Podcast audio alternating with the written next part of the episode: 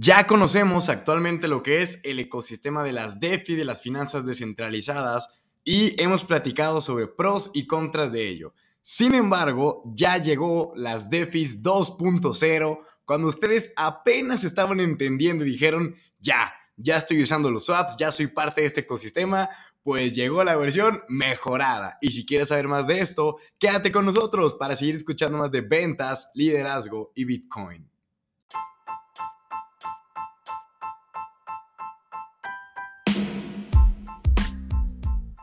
¿Qué tal, damas y caballeros? Les habla Cesarowski Cosio desde Guadalajara, Jalisco, México, para platicarles acerca de DeFi, no tanto de Bitcoin, sino de las finanzas descentralizadas, pero no otra vez de las 1.0, como ya llevamos cuatro episodios hablando justamente de esto. Este ya estamos en el siguiente paso, ya estamos en las 2.0 porque teníamos uno donde explicamos los conceptos básicos, que son las DeFi, finanzas descentralizadas, con el staking, con los pools de liquidez, con los LP tokens, que es lo que te da el pool de liquidez, con los farmings, que bueno, obviamente, eh, si van a escuchar este episodio y no han escuchado por lo menos el de qué son las DeFi, cómo ganar dinero con ellas, creo que se llama así, pues vayan ahora mismo a escucharlo. O por lo menos el último reciente que tenemos con Leo Franco, que también se llama eh, DeFi, Web3, metaversos y NFTs. Y busquen la parte donde empezamos a hablar de DeFi para que puedan entender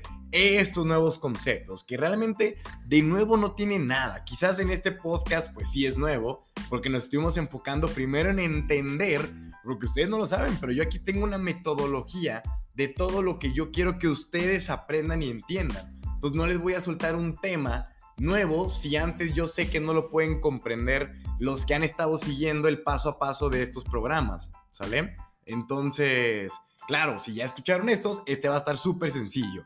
Y este es un concepto que la verdad ya tenía tiempo sonando. La primera vez que yo lo escuché fue por ahí de noviembre, diciembre del año pasado, 2021, ¿sí? Y obviamente yo venía de entender apenas lo que eran las DeFi.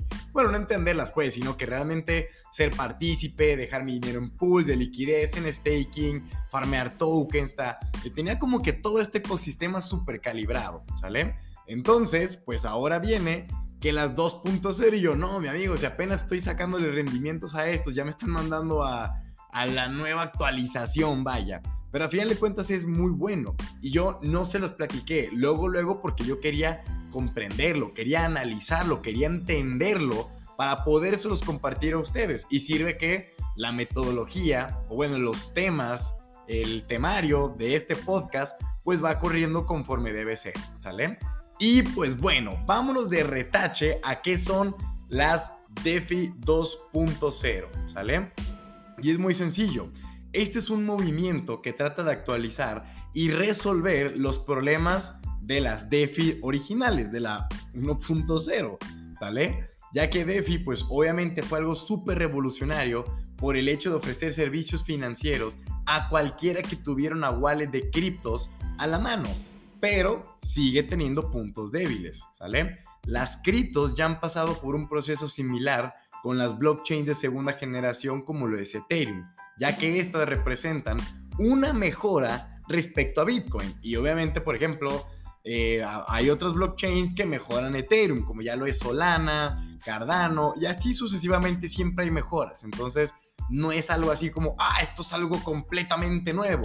No, digamos que es una actualización de software, ¿sale? Donde es lo mismo, pero mejorado. Así como cuando actualizas el teléfono que te dice, oye, o es más, las aplicaciones, ¿no? Que oye, que WhatsApp se va a actualizar, que tal juego, eh, correcciones menores de bugs y estas cositas. Y tú, ah, ok, el juego sigue corriendo igual, pero ya corrigieron algunos errores. Entonces, es básicamente eso, ya que también se empezaron a meter muchos cumplimientos regulatorios de gobiernos en, en, estos ecosistemas, como el KYC, el AML, que es Anti-Money Laundering, o sea, el, el antilavado de dinero. ¿Sale? Entonces, por ejemplo, las reservas de liquidez, que son los LPs, los pools de liquidez, han resultado ser muy exitosos en el ecosistema de las finanzas descentralizadas, porque estos permiten que los proveedores de liquidez puedan ganar comisiones por hacer staking de los pares de tokens que ellos quieran.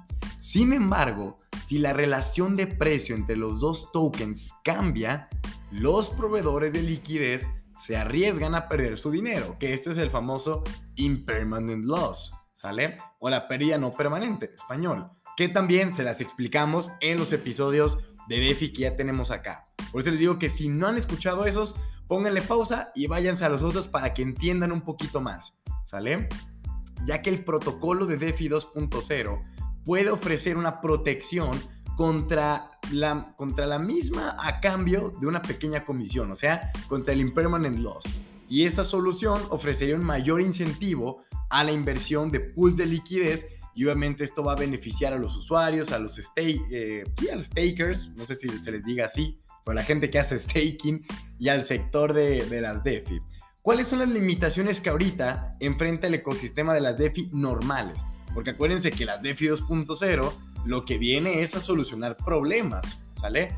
El número uno es que tenemos la escalabilidad, o sea, en cuanto a problemas, porque los protocolos de DeFi, de blockchains con elevado tráfico y altas comisiones de gas, Ethereum, disculpen, ya se fue, a menudo ofrecen servicios lentos y costosos, y las tareas simples pueden alargarse mucho y resultar poco rentables, porque yo no sé si ustedes ya han utilizado Uniswap que de gas te cobra 30, 40 dólares y tarda como 6 minutos en validarse una transacción. O sea, de hacer un intercambio, mientras que tú te vas a PancakeSwap que te cobra, no sé, igual 5 dólares y la transacción se hace en 30 segundos. O sea, mucho más rápido, porque es mejor. ¿sí? Ellos lograron escalar ese detalle. Número 2, los oráculos e información de terceros. Que de hecho, el siguiente podcast va a ser justamente hablando de los oráculos, ¿sale? Ya que estos productos financieros dependen de detalles externos, necesitan oráculos de mayor calidad, o sea, fuentes de datos de terceros mucho más efectivas. Tercer punto importante a mejorar es el tema de la centralización. ¿Por qué? Esto es uno de los objetivos que DeFi debería ser, mm, ¿cómo decirlo? Debería ser una descentralización cada vez mayor, ¿sale? Sin embargo, muchos proyectos todavía no tienen implementados los principios basados en una DAO. ¿Por qué? Acuérdense que la DAO es una em, autónoma, es que en inglés es Decentralized, ah, exacto, una organización autónoma descentralizada, Decentralized Autonomous Organization, que sabemos que aquí ya hemos hablado en el podcast de qué es y qué representa, sencillamente un control sin, sin terceros, donde se tiene que ejecutar a la perfección, ¿sale? Otro tema es la seguridad, ya que la mayoría de los usuarios no gestiona o entiende los riesgos presentes en las DeFi. Hacen staking de millones de dólares en contratos inteligentes cuya seguridad pues no saben. No saben realmente si el exchanger no tiene vulnerabilidad en su blockchain o barbaridades así. Por eso les he dicho que también hay que moverse entre las básicas. Si bien se hacen auditorías de seguridad, estas tienden a perder valor a medida que se realizan actualizaciones. Y el número 5 es el tema de la liquidez, ya que los mercados y pools de liquidez se distribuyen por distintas blockchains y plataformas, lo que hace que la liquidez se divida. Aportar liquidez también bloquea en depósitos los fondos y su valor total, ya que en la mayoría de los casos estos tokens que están ya en staking Em, en pools de liquidez no pueden utilizarse en ningún otro lugar. Lo que esto hace que no haya tanto capital disponible. Entonces, ¿por qué es importante el tema de las DeFi 2.0? Porque incluso para los holders y usuarios expertos en criptos, las DeFi pueden resultar, pues la neta, complicadas y un poquito difíciles de entender. O sea, imagínense, salió en julio 2020 y yo las empecé a usar casi que hasta agosto del año pasado. Es que a mí se me hacía complicado usar las cross-chain, que ahorita ya es fácil. Ahorita uno dice, ay, güey, es cagado. Claro, pues, que ya hay muchos tutoriales, pero en su momento no lo sabía y era como muy novedoso. Entonces, esto obviamente propone reducir barreras de entrada y crear nuevas oportunidades de ganancia para los holders de las criptos. Y los usuarios que quizás no obtendrían un préstamo a través de un banco, lo pueden hacer con las DeFi, ¿sale? Recuerden que esto de, las DeFi 2.0 es importante porque puede democratizar las finanzas sin hacer concesiones en materia de riesgos, ¿sale? También trata de solventar los problemas señalados eh, en los puntos de arriba, que fueron los de escalabilidad, los de oráculos, centralización, seguridad y liquidez. ¿Sale? Lo que mejoraría obviamente la experiencia de cualquier persona que es nueva y que quiere adentrarse en las finanzas descentralizadas. ¿Sale? Entonces, lo que ellos decían es, bueno, la actualización y la comunidad, que si pueden lograrlo y ofrecer mejores incentivos, entonces todo el mundo puede literalmente sacar provecho de ello, ¿sale? Entonces, ahí pueden hacer muchas cosas muy interesantes, como por ejemplo, eh, se pueden liberar el valor de los fondos en staking cuando están con los tokens LP, puede haber seguros para contratos inteligentes, así como lo escucho de, oye, voy a contratar un seguro por si el coche choca, que me paguen la pérdida total o la reposición, pues eso también se puede hacer en la DeFi 2.0, un seguro en caso de que el contrato inteligente no funcione. También puedes tener un seguro frente a un impermanent loss, que esto ocurre más en los pools de liquidez. Tú puedes tener préstamos autorreembolsables, ¿sí?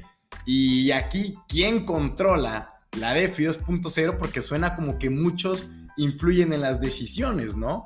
Pues todo esto se vale, vale la pena preguntarse.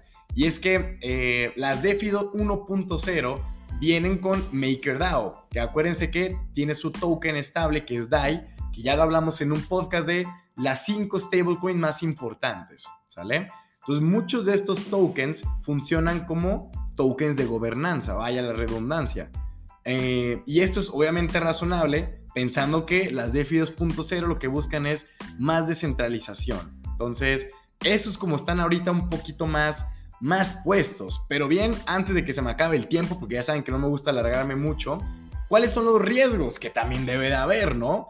Y es que comparten casi los mismos riesgos. Por si no sabías cuáles eran los de las DeFi normales, pues aquí te cuento también, por lo menos para mí, los cuatro riesgos más importantes. Uno, los contratos inteligentes con los que interactúes podrían presentar agujeros de seguridad, o sea, backdoors y vulnerabilidades o ser pirateados. Y ojo, estos también ocurren tanto en DeFi 2.0 como en EFI, DeFi, es que ya es demasiada DeFi, tanto en DeFi 1.0.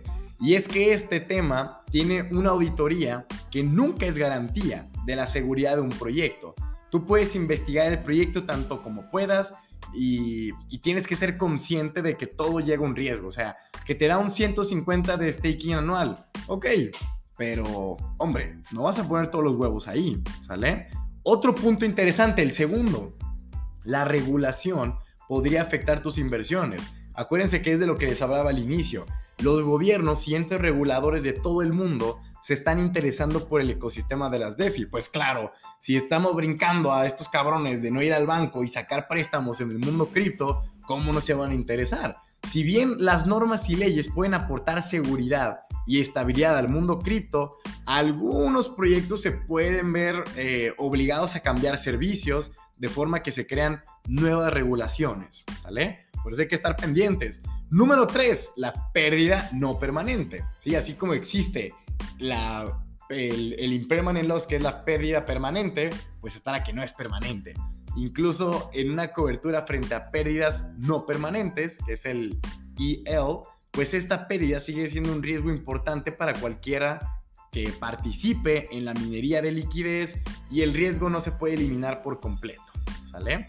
Luego el número cuatro, que yo creo que ya es el último, es posible que acceder a tus fondos te resulte difícil, porque les digo, es un montón de cosas que tienes que descargar, y tienes que dejar programadas, porque si estás haciendo staking a través de una interfaz de, no sé, de una página web, de un proyecto DeFi, pues podría ser buena idea ubicar el contrato inteligente en un explorador de bloques, porque si no, no podrás hacer retiros si la página web deja de funcionar. Acuérdense que uno dice, sí, Web3, todo está en mi wallet y no hay problema, pero si la página deja de funcionar, ahí sí hay un problema. Entonces, hay que mandarlos a un explorador de bloques y ya te olvidas de cualquier riesgo en cuanto a encontrarlo. Pero aún así tienes que irte al blockchain, poner el hash, el contrato, tu wallet. Te digo, todavía hay cositas un poquito complicadas, ¿sale?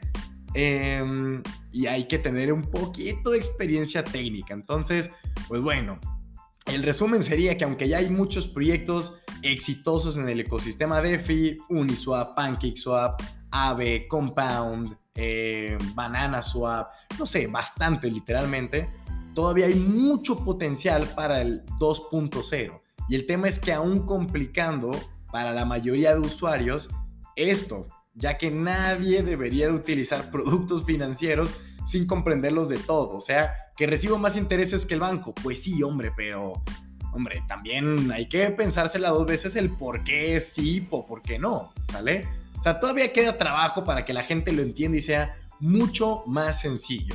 Y, y hemos sido testigos de aquí en este programa de nuevas maneras de reducir el riesgo, generar un APY bastante alto, pero tendremos que esperar a ver si esto de las DeFi 2.0 cumplen con todas las promesas. Mientras tanto, ustedes tienen que cumplir con la promesa de dejarme 5 estrellitas en este podcast para que siga creciendo el rating. Me extendió un poquito más de lo normal, pero siempre con información de valor. Y como siempre, en la descripción de este podcast van a tener un link con nuestras redes sociales para que nos sigan en Instagram, en Facebook, en Facebook, oigan, ¿quién? Yo uso Facebook pero mi personal. No, en Facebook no tenemos nada. O creo que sí, pero ¿quién usa Facebook, hombre? Eh, en Telegram, en YouTube y en donde más. Y pues ahí está mi WhatsApp para cualquier pregunta, duda, queja o sugerencia. Y como siempre les digo, este es Cesarowski y les mando un cripto abrazo. Cuídense mucho y nos vemos la siguiente semana.